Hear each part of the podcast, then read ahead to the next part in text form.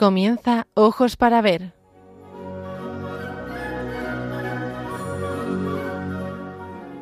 Hoy dirigido por María Viana.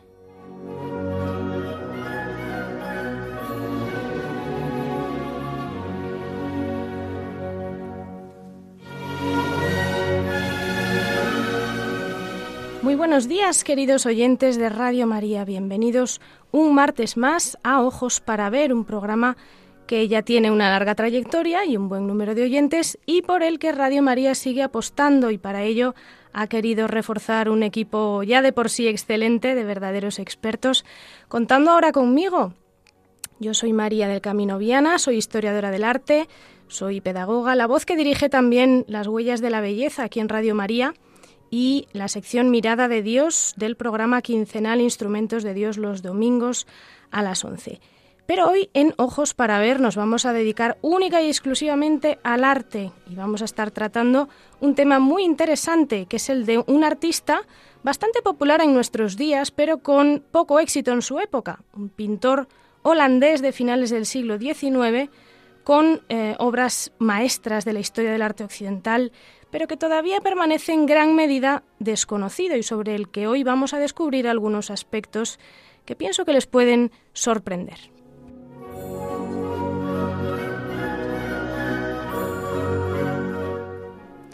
Hoy es 29 de noviembre, retransmitimos desde los estudios centrales de Radio María con Juan Manuel González en el control de sonido, sin cuya presencia sería imposible este programa. Comenzamos entonces una nueva entrega de Ojos para Ver.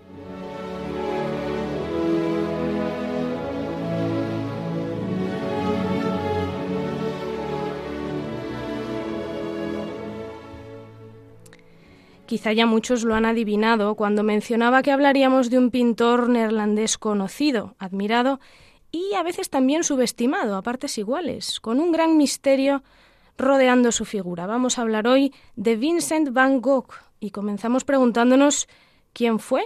Hay muchos mitos en torno a su persona. ¿Era un loco, un artista mediocre? Por el contrario, fue una persona de una eh, de una personalidad fascinante, con un talento singular, genio, loco, ninguna de las dos. Bueno, para responder a estas preguntas vamos a contextualizar a este personaje y así tratar de comprender todo lo que tiene para aportar, incluso para aportar a nuestras vidas. Vincent van Gogh nace el 30 de marzo de 1853 en Sundert, en el sur de los Países Bajos. Fue hijo de un pastor protestante Theodorus, y de su mujer, Ana Cornelia, y se crió en un ambiente austero eh, y muy riguroso. Él va a ser el mayor de seis hermanos, o mejor dicho, casi el mayor, porque un año antes que él había nacido su hermano, un niño que nació muerto, y al que sus padres habían puesto precisamente el nombre de Vincent. Este hecho, el hecho de llevar el mismo nombre que su hermano fallecido, va a marcar la vida de este pintor. A pesar de que por entonces no era muy común, muy, muy normal la, práctica del bueno, el, duelo perinatal, es decir, el duelo por un hijo pues, nacido en esas condiciones, nacido muerto, eh, puesto que se solía dejar un poco al margen, ¿no? como si nada hubiese sucedido, la familia Van Gogh, sin embargo, sí que sepultó a este bebé en el cementerio, junto a la iglesia, a la iglesia protestante, en una tumba que coronaba una lápida con el nombre precisamente de Vincent van Gogh. Cuando un año después, exactamente un año después, nació el que sería uno de los más grandes famosos pintores de la historia del arte reciente, su madre siguió esta tradición de ponerle el nombre del abuelo, incluso aunque ya había llamado así a su primer hijo. Bueno, pues Vincent van Gogh, el que sería el pintor, pasaba muy a menudo por delante del cementerio, según sus biógrafos, y se encontraba pues con una tumba con su nombre, Vincent van Gogh, algo que debió de ser verdaderamente traumático para una personalidad tan sensible y desde una eh, edad tan, tan temprana, ¿no? Sucede que después de abandonar los estudios, a los 16 años, Vincent comenzó a trabajar en una compañía internacional de comercio de arte en La Haya, la Galería de Arte Goupil, de la que su tío era socio. Por lo tanto, ya desde su juventud se ve rodeado de pintura y de literatura. aunque vamos a ver que su vocación artística fue tardía. Con el crecimiento de la compañía, Van Gogh se traslada a Londres y allí sufre su primera decepción amorosa y comienza a encerrarse en sí mismo progresivamente. Después es destinado a París en 1875 y allí va creciendo su amor por el arte. Ejemplo de ello es lo que dejó escrito después de visitar una exposición de dibujos de Jean-François Millet, un pintor realista de la, de la escuela de Barbizon. Eh, Vincent van Gogh escribió así. Cuando entré en la sala del hotel donde estaban expuestos los dibujos, sentí alguna cosa como descálzate porque el suelo que pisas es sagrado. Bueno, es una clara referencia a la escritura que eh, Vincent van Gogh conocía muy bien. Recordemos que su padre era, era pastor, pastor protestante. Y es que em, él ya comenzaba a captar, en cierta forma, los ecos de la trascendencia en las pinturas de este movimiento que, desarrolló una extraordinaria precisión en la pintura de caballete al aire libre, siguiendo la estela impresionista del, bueno, del interés por los paisajes, eh, pero con un estilo mucho más realista, una observación muy minuciosa de los detalles de la creación y, temáticas pues precisamente relacionadas con la naturaleza, que es algo que también marcará en este momento a Van Gogh. Eh, comentaremos dentro de unos minutos el, periodo vital que siguió esta etapa, porque fue un tiempo en el que el sentimiento religioso se volvió tan poderoso en él que, digamos, interrumpió su carrera para volcarse en las misiones con los más desfavorecidos. Como digo, lo comentaremos un poquito más adelante. Eh, simplemente unas notas biográficas más. Él trabajó después como profesor y vendedor de libros, sostenido económicamente por su hermano Teo un hermano con el que toda su vida intercambió una correspondencia eh, realmente amplia que nos permite acercarnos a su obra y, conocerla de primera mano, ¿no? a través de, los ojos, de la pluma en este caso, del propio Van Gogh. Fue precisamente este hermano, Theo, el que le insistió, admirado por la calidad de sus dibujos, para que se dedicase a la pintura.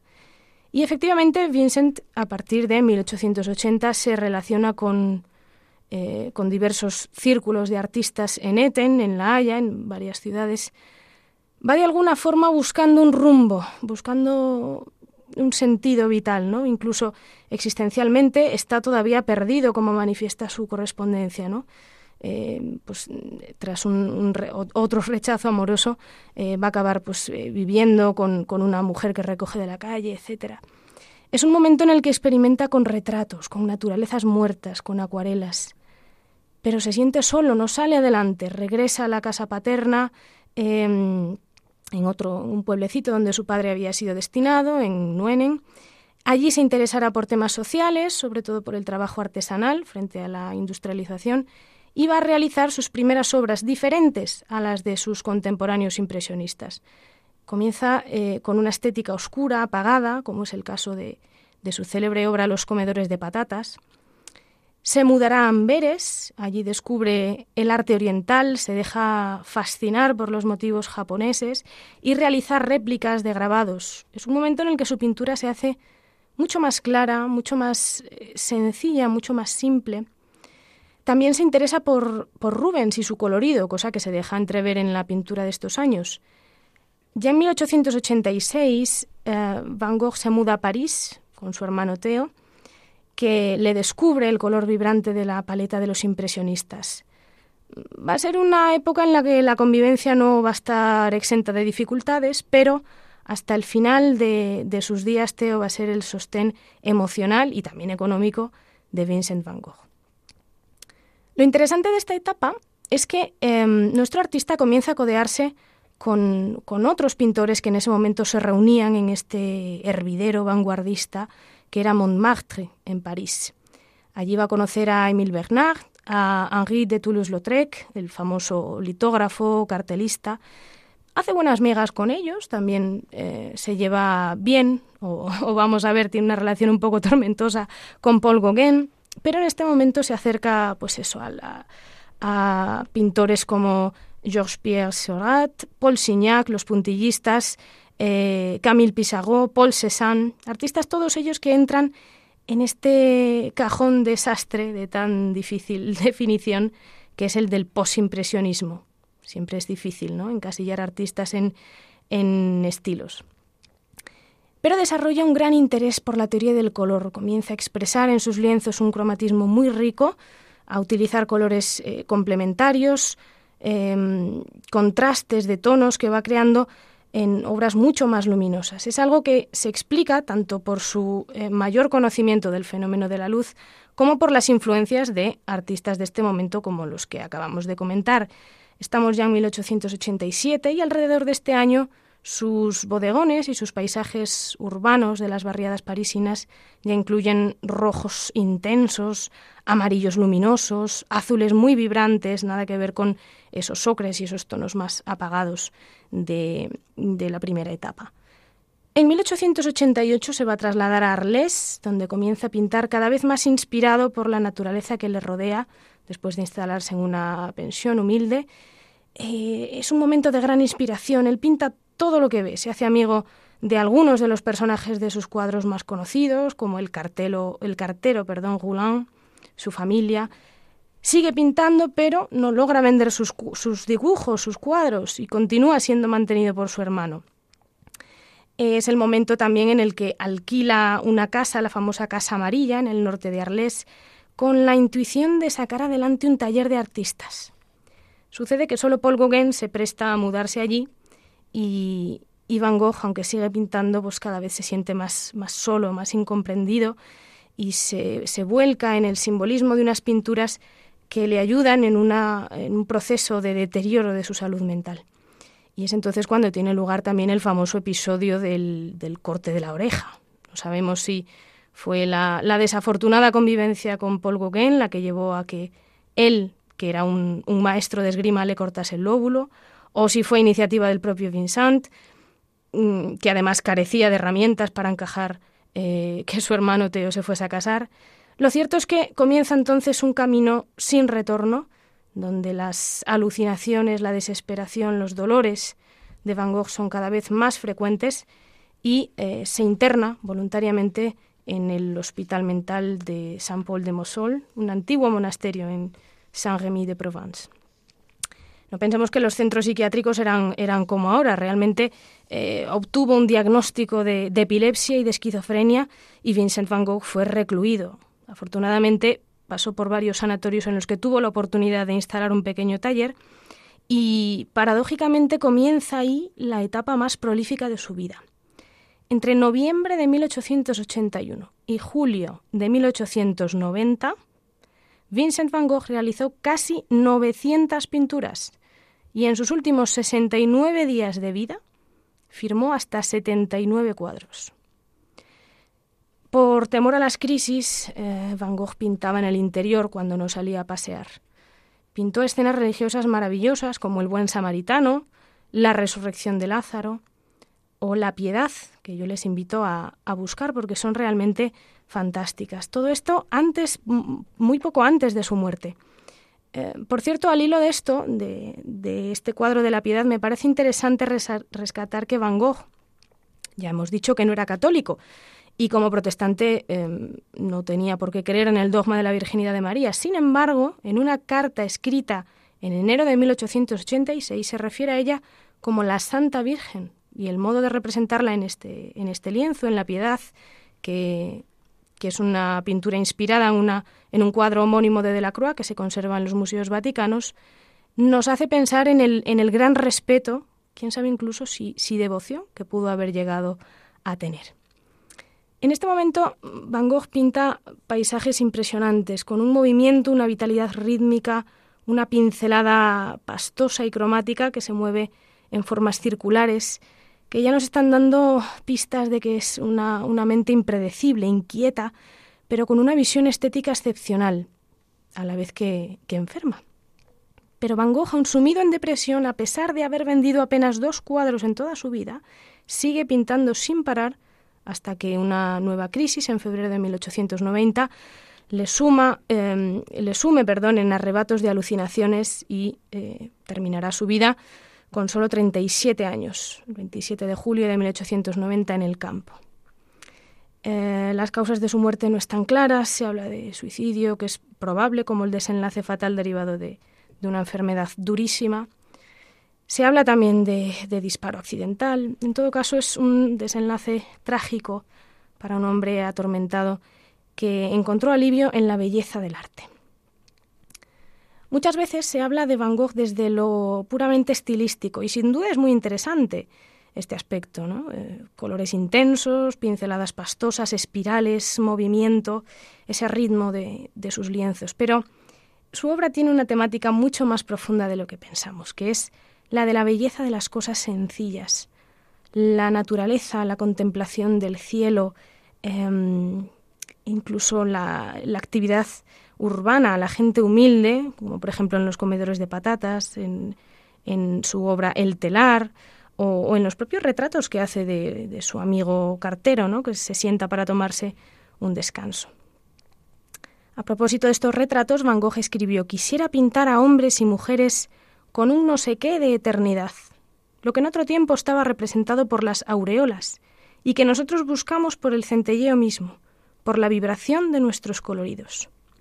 Entendemos mucho mejor esa, esa impresión que tuvo al salir de esta exposición que comentábamos antes en París, eh, de descálzate que pisas suelo sagrado. Él consiguió ver esta, este destello de eternidad a través de la, de la belleza de las cosas sencillas, de la belleza de la vida cotidiana de los hombres y mujeres que le rodeaban.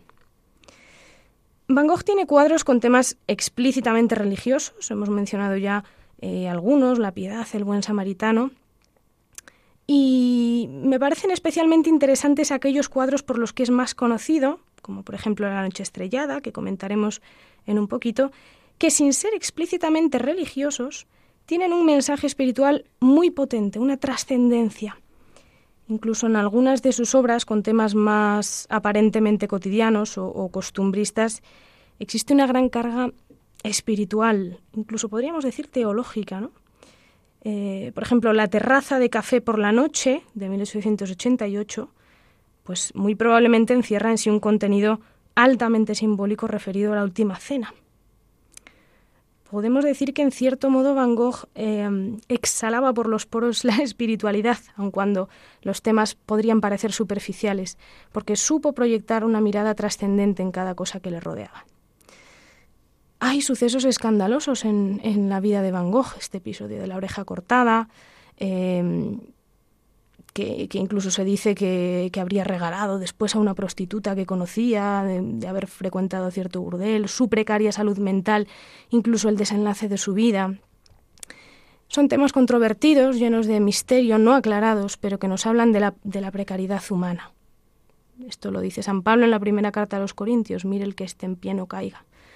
Pero lo que no deja lugar a dudas es que la suya fue una vida eh, de gran sufrimiento y que era una persona con una enorme capacidad de reflexión sobre el mundo, sobre Dios y sobre sí mismo, algo a lo que le llevó incluso eh, este episodio que hemos comentado de su hermano Vincent, ¿no? la presencia de la, de la muerte. Una gran capacidad de autoconocimiento, así lo atestiguan los numerosos autorretratos que, que conocemos de Van Gogh a lo largo de toda su vida. Son retratos en los que se ve la, enorme intuición psicológica que tiene para captar tanto el temperamento como los estados de ánimo de, de los modelos, pero es que en sus autorretratos logra además proyectar su intenso mundo interior, especialmente a través de los ojos.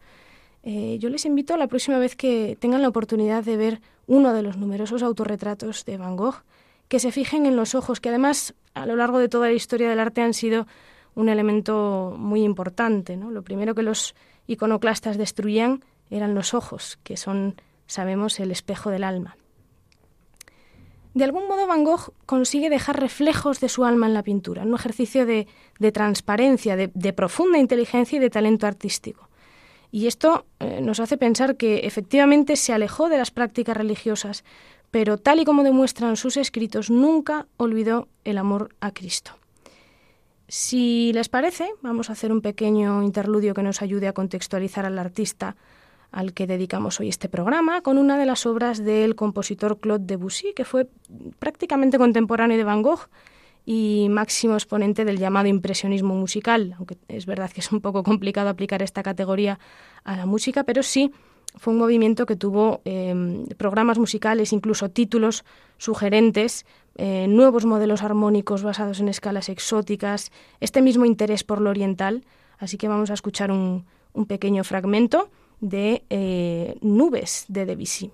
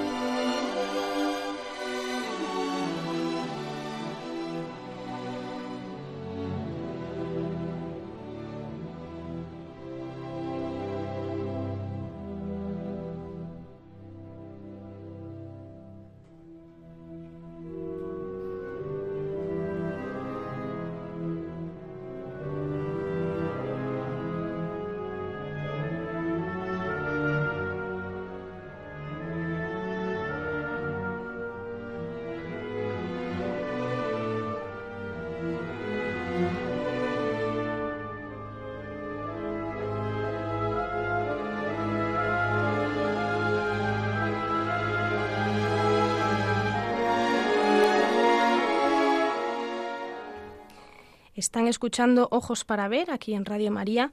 Y antes de acercarnos a algunas de las obras más sobresalientes de Vincent van Gogh, les contamos que hemos habilitado una dirección de correo electrónico a la que pueden hacernos llegar sus impresiones, sus comentarios, sus preguntas. Es ojos para ver 8 con número, ojos para ver 8 arroba radiomaria.es. Bueno, dicho esto, continuamos hablando de la obra de Vincent van Gogh a la que podemos acercarnos desde un punto de vista teológico y buscar pistas de lo sagrado, que es algo mucho más interesante que, entrar en, la complejidad psicológica del personaje, ¿no? cosa que, por otra parte, no es nada sencilla. Uno de sus biógrafos describe eh, su infancia como una etapa en la que manifestó un profundo interés por la lectura y en la que tomaba algunos ejemplares de la biblioteca paterna, dato que podría no ser interesante si no supiéramos que su padre era pastor y que por lo tanto tenía una nutrida colección espiritual y teológica centrada en el libro por antonomasia que es la Biblia. Por lo tanto, el contacto de Van Gogh con la Biblia fue intenso, lo sabemos, y marcó su tendencia al apostolado evangélico. Eh, cuando se trasladó a París por trabajo, visitó, visitó museos pero sabemos también que visitó templos, no solo iglesias, sino también sinagogas, eh, inquieto por conocer las raíces del cristianismo. Es eh, la ciudad donde conoce y admira obras de Rembrandt, pintor barroco profundamente religioso, em, y cabe suponer que Van Gogh se quedó deslumbrado, pues todavía hoy lo estamos, ante la maestría del retrato de Rembrandt, la, profundidad de la penetración psicológica en sus representados y su dominio de la luz, que es algo que Van Gogh rescatará también, con otro estilo, por supuesto. Eh, sabemos que a su, a su vuelta de las misiones, que es un periodo vital que comentaremos enseguida, Vincent mantendrá su vida de oración, cosa que se desprende incluso de su correspondencia con su hermano, donde incluye frecuentemente invocaciones a modo de suspiros que, que denotan un gran sentido de la estética. Él decía, por ejemplo, Esta vida tan hermosa, Señor, es obra tuya. Y a través de estas cartas, ya hemos mencionado, conocemos mucho del interior de Van Gogh. Sabemos que tenía un anhelo por llegar a ser lo que él llamaba un pobre de Dios, exhortando a su hermano también a la santidad. Pero si retrocedemos un poquito, sabemos que eh, de vuelta a Inglaterra en 1876, habiendo abandonado su trabajo como comerciante de arte, que recordemos inició a los 16 años, se unirá a un apostolado misionero a las órdenes de un, de un pastor metodista. Y durante los meses siguientes va a desarrollar una labor em, asistencial o, mejor dicho caritativa enseñando Biblia a los niños, predicando a los obreros, sobre todo eh, trabajando con, con los trabajadores, con los obreros y visitando enfermos. Él dice a su hermano en una carta, Estoy muy lejos de ser lo que me gustaría llegar a ser, pero con la ayuda de Dios creo que lo conseguiré. Abandona todo consciente de su proceso de maduración humana y, y espiritual y vive un momento de, de crecimiento del que deja constancia con estas palabras. Creo que el Señor me ha tomado como soy, con todos mis defectos. En otra de sus misivas escribe, Dios mío, haz de mí un obrero cristiano, termina el trabajo que has comenzado en mí. Su fervor es tan grande que en cierta ocasión, en un culto, depositó en la bolsa de las ofrendas un reloj de oro que tenía y sus guantes. Es un proceso verdaderamente sorprendente incluso para su propia hermana, que le llega a decir en una carta, la piedad te ha vuelto idiota. En este momento, eh, Van Gogh parece decidido a ser pastor, como su padre, y se muda a Ámsterdam para estudiar griego y latín. Después se instalará en Bruselas para estudiar teología, pero, consumido en cierta forma por el celo de la, de la misión, no va a esperar a graduarse, sino que, eh, de una forma un tanto impulsiva, se instala en un pueblo de mineros por iniciativa propia para predicar la palabra de Dios. Sucede que el comité eh, evangélico, a las órdenes de este pastor metodista, le permite estar a prueba allí durante seis meses, eh, apoyándole económicamente, pero a los 25 años eh, ya comienza su labor pastoral, realiza cultos, vive de una forma muy austera en una cabaña sin amueblar, duerme en el suelo. Vincent van Gogh se despoja de todas sus pertenencias para dárselas a los pobres. su anhelo era vivir como el más miserable de entre los miserables y experimentar la pobreza total. Quien quisiera encontrarle lo haría entre los desgraciados y los enfermos, y sabemos que su celo por la salvación de las, almas era enorme. Tenía una piedad muy grande, con una mentalidad eh, rígida, ¿no? de sacrificio, y el ideal de, renuncia propios del rigor de la confesión que profesaba. Pero sabemos también que desarrolla una sensibilidad humana extraordinaria.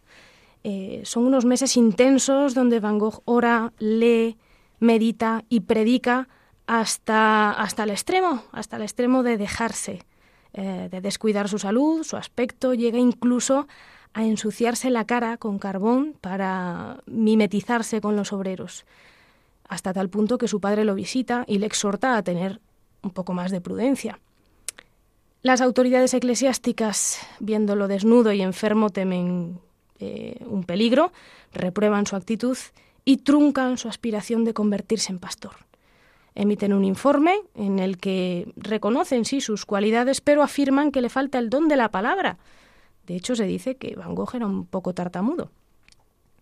Imaginemos la, desazón de Vincent que había abandonado toda su, su carrera, su vida, por convertirse en pastor cuando recibe esta noticia, el que se había movido por el, ímpetu y el fervor religioso con este deseo. ¿no? Eh, sin embargo, él ya se lo temía. Tenemos una carta que escribe a su hermano en abril de, de 1878 diciendo, En lo que me concierne debo tornarme un buen predicador, que tenga algo bueno que decir y que pueda ser útil en el mundo. Y tal vez me convendría conocer un periodo de preparación relativamente largo, que quedara confirmado en una firme convicción, antes de ser llamado a hablar a otros. El caso es que va a ser despachado y este será un punto de inflexión en su vida. En ciertos momentos incluso va a llegar a, renegar de la Iglesia, pero su profunda espiritualidad nos habla de un hombre que creyente hasta el final.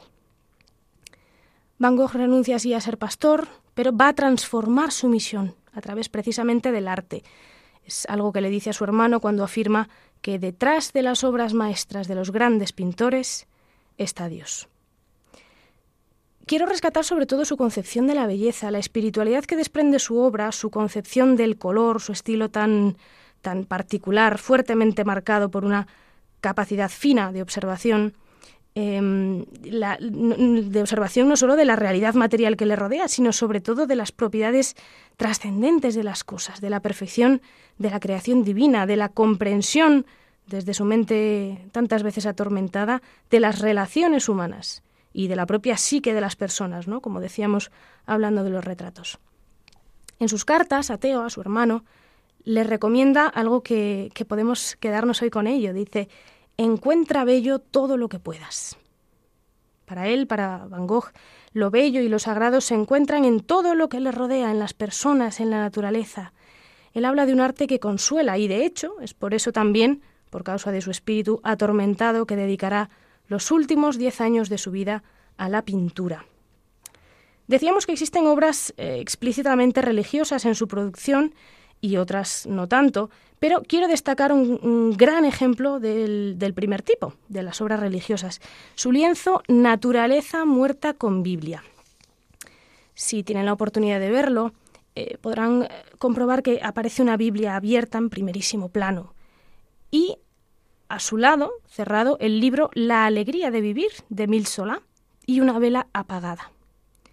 Bueno, pues es una alegoría de las dos influencias que marcaron la vida de Vincent, religión y cultura, pero también es una evocación de su padre, que había fallecido apenas unos meses antes, ¿no? la vela apagada. Es una especie de, vanitas moderna. La vanitas es un género artístico em, genuinamente barroco que trata la fugacidad y la vacuidad de la vida. ¿no? Vanitas viene de vanidad y es precisamente esta referencia a, lo efímero de nuestra existencia, que es también lo que dice el libro del Eclesiastés, Coelet. Vanidad de vanidades, todo es vanidad.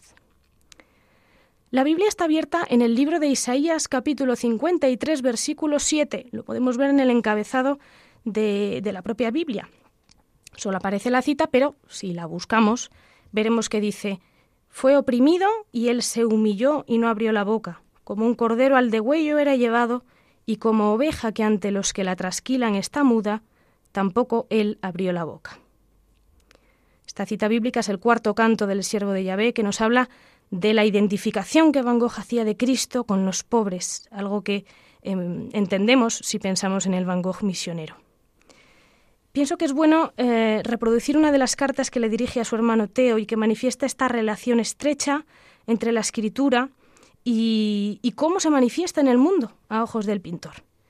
Van Gogh decía así, Tú sabes bien que una de las raíces o verdades fundamentales, no solamente del Evangelio, sino de toda la Biblia es la luz que brilla en las tinieblas, por las tinieblas hacia la luz.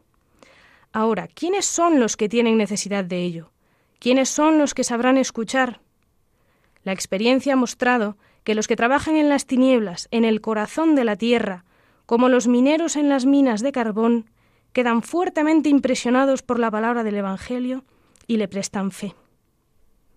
O sea que vemos que realmente la obra de Van Gogh, toda su producción artística está marcada por esta experiencia que él vivió en las misiones, especialmente en el contacto, como decíamos, con los mineros, con los trabajadores, con los obreros, con los más pobres de entre los pobres. Vamos a continuar desgranando el significado de su obra y vamos a hacerlo a través de una de, de uno de sus cuadros más famosos, sino el que más, que es La Noche Estrellada. Tiene varias noches estrelladas Van Gogh, La noche estrellada sobre el Ródano, etc.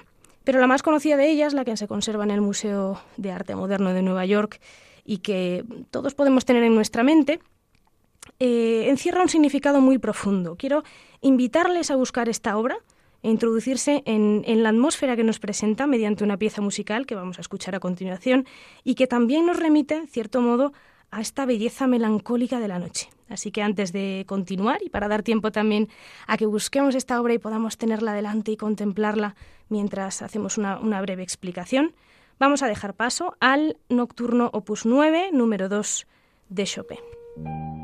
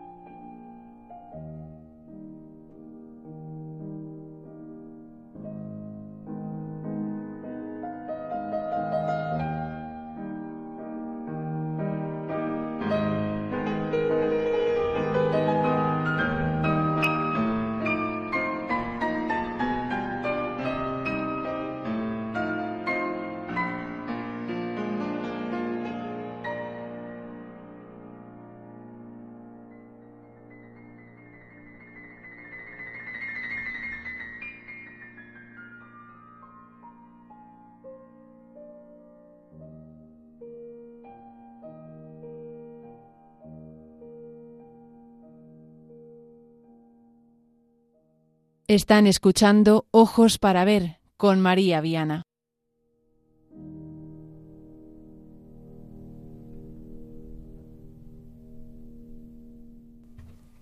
Acabamos de escuchar el Nocturno Opus 9, número 2 de Chopin, para contextualizar y entrar un poquito en el carácter de la obra que vamos a analizar, una de las obras estrella, en este caso nunca mejor dicho, de Van Gogh, que es La Noche Estrellada.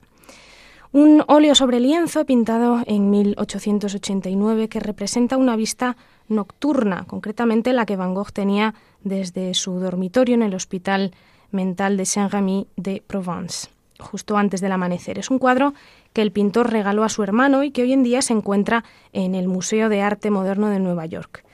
Em, sin embargo, y a pesar de la gran cantidad de cartas que, como hemos visto, eh, Van Gogh escribió y en las que fue describiendo sus pinturas, dejó muy poco escrito acerca de la noche estrellada. Él no la consideraba especialmente importante, de hecho sí llegó a decir de ella que era un fracaso, pero hoy la consideramos una obra maestra, por varios motivos. El primero es la técnica y el estilo. Es verdad que Van Gogh eh, abogaba por pintar a partir de la naturaleza, no de abstraer las formas como hacían otros eh, pintores que partían más de su propia imaginación, pero en la noche estrellada los remolinos de corte casi expresionista del cielo nos están hablando de una imaginación que sale de una necesidad de expresar sus propios pensamientos internos convulsos a través de líneas sinuosas, de límites confusos, de colores que se mezclan, de masas que se enredan, como la vida misma. La noche estrellada es lo que Van Gogh llama un estudio nocturno, como los de Chopin, como el que acabamos de escuchar. Una composición difícil, porque la noche siempre es difícil de representar. Y aunque son numerosos los paisajes urbanos nocturnos de Van Gogh, este es tal vez el más sincero, el más propio, y a la vez también el más espiritual. ¿Por qué digo esto? Porque el propio Van Gogh, poco después de su llegada a Arles en febrero de 1888, escribió a su hermano Necesito una noche estrellada con cipreses, o tal vez sobre un campo de trigo maduro. Aquí hay algunas noches realmente hermosas. La oscuridad es una figura del vacío existencial, en el fondo del sinsentido, de la ausencia de Dios, tal y como había expresado tres siglos atrás de forma magistral San Juan de la Cruz, cuando hablaba de la noche oscura del alma, en la cual, sin embargo, el alma se funde con Dios como una amada con su amado. Y es que la crisis es precisamente un momento de anhelo, de búsqueda. El ser humano no está hecho para la oscuridad, sino para la luz. Por eso Van Gogh incluye puntos de luz, no es una noche sin remedio, una noche oscura simplemente, sino una noche estrellada, con ese amarillo suyo que no solo sirve para dar movimiento cromático, vida a la pintura, sino sobre todo para expresar una esperanza. De hecho, eh, expertos del Instituto de Tecnología de, Rochester, en colaboración con el, con el MoMA de Nueva York, con el Museo de eh, Arte Moderno de Nueva York, descubrieron que el amarillo de esta obra fue realizado con un pigmento raro, muy especial, de amarillo indio y zinc amarillo, una fusión de dos pigmentos. O sea que eh, este tono, este amarillo, fue pensado y podríamos decir incluso dignificado por un proceso previo. No fue simplemente comprado en, estos recién comercializados tubos de pintura industrial sintética que se utilizaban, se empezaban a utilizar ya por entonces. Después de haber pintado la noche estrellada y a pesar de la crisis existencial por la que estaba pasando, después de verse solo, fracasado, enfermo, Van Gogh le escribió a Theo lo siguiente. Tengo una tremenda necesidad de, podríamos decir, de religión, de modo que salgo por la noche a pintar las estrellas.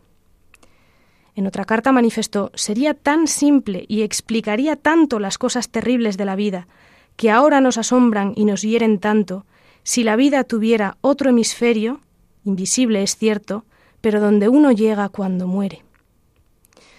Lo cierto es que estas espirales, esas pinceladas gruesas empastadas en movimientos circulares, pueden responder más a, a problemas de visión, sabemos que tenía glaucoma, que a su supuesta, entre comillas, locura, ¿no? quizá algún tipo de epilepsia, probable esquizofrenia y sintomatología más relacionada con la depresión. Pero no pocos investigadores, a los que desde aquí me sumo, hablan de un impulso voluntario, voluntario de expresar un estado de ánimo espiritual que nos remite a la, a la sempiterna batalla entre noche y día, luz y tinieblas, muerte y vida. De hecho, el árbol que aparece en primer término, que vemos a la izquierda, es un ciprés con esa forma ondulante, como una llama que se eleva hasta el cielo. Y el ciprés, en la tradición mediterránea, lo encontramos vinculado a la muerte en los cementerios. Es un poco esta referencia al paso de esta existencia terrena a la vida eterna. Muchos han hablado de esta obra como una pintura visionaria, concebida en un estado de gran agitación y con un gran interés por los fenómenos astronómicos. Pero si vamos un paso más allá, descubriremos que inevitablemente nos habla de la eternidad, de la trascendencia. No tanto de la finitud de esta vida, sino sobre todo de la llamada del ser humano a ser en la eternidad. Por lo tanto, no nos quedemos solo en lo exótico del estilo. Es una pintura profunda, consoladora, de gran belleza en su composición, con su ritmo y sus colores. Otra obra de las más conocidas de Van Gogh y profundamente catequética es el cuadro de los girasoles. Debemos decirlo en plural. En realidad, Van Gogh pintó siete lienzos entre 1888 y 1889, a los que se le conoce como la serie de los girasoles. Algunos críticos dicen que fueron once los que pertenecen a esta serie. Bueno, ¿por qué tantos girasoles que tenía Van Gogh con los girasoles? Cualquiera de estos cuadros nos sirve para conocer más a fondo el alma inquieta de Van Gogh. Un alma, como hemos visto, necesitada de donarse, eh, profundamente capaz de amar. De hecho, mucho se habla sobre sus vaivenes sentimentales, que de lo que dan muestra es de que buscaba un amor real, una complementariedad con, cada una de las mujeres de las que se enamoró y que no le correspondieron. Y de ahí que, acudiese al afecto desordenado de otras mujeres que, eh, que le dispensaban sucedáneos de cariño con los que nunca se sintió satisfecho. Van Gogh incorpora a su pintura la luz, este anhelo, el color, sobre todo el color amarillo que es muy próximo al dorado, que es el, que tradicionalmente se asocia a la vida eterna. El amarillo es un color eh, psicológicamente difícil, no siempre despierta lo mejor, pero es el color de la luz, y Van Gogh era un buscador de la luz. Recordemos que había estudiado teología, había comenzado a estudiar teología, gran conocedor de los evangelios, también de toda la iconografía cristiana en la que los santos aparecen con aureolas que muestran su santidad. Bueno, pues las flores están muy bien delineadas en este cuadro, en estos cuadros de girasoles, frente al caos de las pinceladas pastosas de las hojas. Tiene una gran carga imaginativa y emocional, pero fundamentalmente los girasoles tienen un simbolismo que se corresponde con su naturaleza. El girasol es una flor que se mueve, es decir, que adapta su, su ser, su forma, que gira su tallo, su cuerpo, buscando siempre la luz del sol. Su dirección es el sol, del mismo modo que para el creyente su faro es Dios, es este sol que nace de lo alto, como dice Zacarías en el Evangelio. Van Gogh intentó esto, lo mismo que todo ser humano, mirar a Dios, girarse hacia el origen de la luz. La última obra que vamos a comentar es precisamente la última, o al menos de las últimas que pintó Van Gogh. Fue realizada en julio de 1890, él falleció el día 29 de ese mes, y se titula Campo de trigo con cuervos o trigal con cuervos. Representa precisamente una gran extensión de trigales bajo un cielo nublado, eh, dramático por sus colores y poblado por cuervos que se ciernen sobre el campo, que a su vez está atravesado por un caminito que no sabemos bien a dónde conduce. El trigal es extenso, es dorado, en cierto modo como la promesa de una gran cosecha, pero está agitado por el viento. Y el azul oscuro eh, del cielo, punteado por gruesas pinceladas negras, conforma este, este cielo, este fondo que es eh, más un, augurio que un fondo. Por cierto, qué maestría la de Van Gogh de lograr esa perfección armónica en los colores complementarios, eh, que son el azul y el amarillo. Arriba y abajo en el círculo cromático coinciden perfectamente. Es un cuadro muy profundo, y no me refiero solo a nivel técnico, que también, este caminito que podemos ver eh, conforma una V que define los planos, pero sobre todo cuando digo que es un cuadro muy profundo me refiero a nivel espiritual. La línea entre el cielo y el campo está desdibujada a propósito tanto por el contraste cromático como por la, esa mancha que vemos de la mitad izquierda que envuelve la silueta de un cuervo y que une ambas bandas. De hecho, podríamos decir que la composición de la perspectiva en el campo tiene un sentido inverso, como si eh, saliera del horizonte ese cielo en dirección hacia adelante, como si el cielo se cerniese sobre nosotros. Y además están los cuervos, con ese vuelo incierto que parecen flanquear el camino que se abre. El propio artista había escrito en alguna ocasión que se sentía como un pájaro en una jaula. Y no es descabellado pensar que se vio el mismo en esos pájaros negros que representa y que se van acercando a, un camino eh, con una gran carga de incertidumbre, como un peregrino cansado que se pregunta qué hay más allá del campo que ve y que recorre. De hecho, en otra de sus cartas había afirmado, lo que hay más allá es un gran misterio que solamente Dios conoce, que nos ha revelado de un modo irrefutable en su palabra, que hay una resurrección de los muertos. Esto escribía Van Gogh. Diecinueve días antes de morir, en otra de sus cartas, hablaba de los trigales con estas palabras. Son inmensas extensiones de trigo bajo cielos cubiertos, y no me vi en apuros para tratar de expresar la tristeza, la extrema soledad. Pienso que es fascinante eh, cómo, aun con el espíritu devastado, Vincent van Gogh es capaz de nutrirse de la belleza que ve y de, y de producir estas obras llenas de hermosura, de armonía, hasta el último suspiro. Es una pintura, sí, que transmite soledad, que transmite tristeza, pero que tiene también el enigma de un camino que se abre hacia la vida verdadera, donde, como dice el Apocalipsis, no habrá muerte, ni llanto, ni gritos, ni fatigas que es la ciudad santa, la Jerusalén celeste, el cielo que nos espera y que, y que se nos anticipa aquí mediante los sacramentos, mediante la palabra de Dios, mediante la vida en comunidad y también mediante la contemplación de la belleza del arte. O sea que yo pienso que son reflexiones que podemos rescatar para tratar de proyectar una mirada nueva sobre la obra de Van Gogh. Y me gustaría cerrar estas pinceladas, nunca mejor dicho, con otra pequeña cita de una de sus cartas de 1880. Él decía, Igual se puede decir de todo lo que es verdaderamente bello y bueno, de belleza interior moral, espiritual y sublime en los hombres y en sus obras.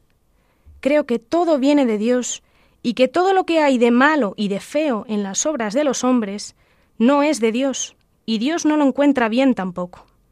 Pero involuntariamente estoy siempre inclinado a creer que el mejor medio de conocer a Dios es amarlo mucho.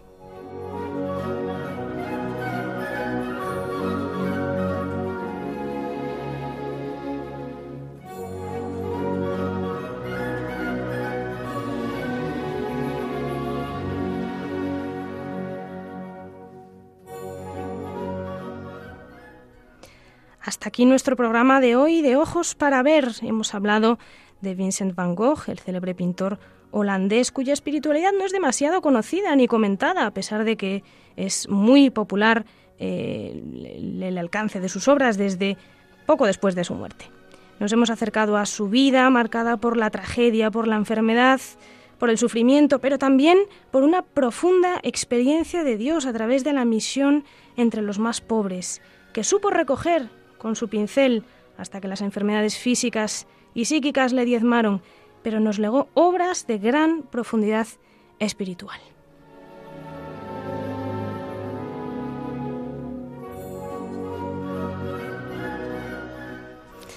Muchas gracias por acompañarnos en este martes 29 de noviembre. Recuerden que la próxima semana, a esta misma hora, pueden disfrutar de una nueva entrega de Ojos para Ver.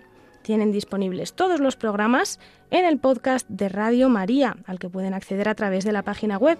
Y también pueden escribirnos para hacernos llegar sus aportaciones al correo electrónico ojos para ver 8 arroba. Les invitamos a continuar acompañando la programación de Radio María. Muchas gracias por acompañarnos y que pasen un feliz día.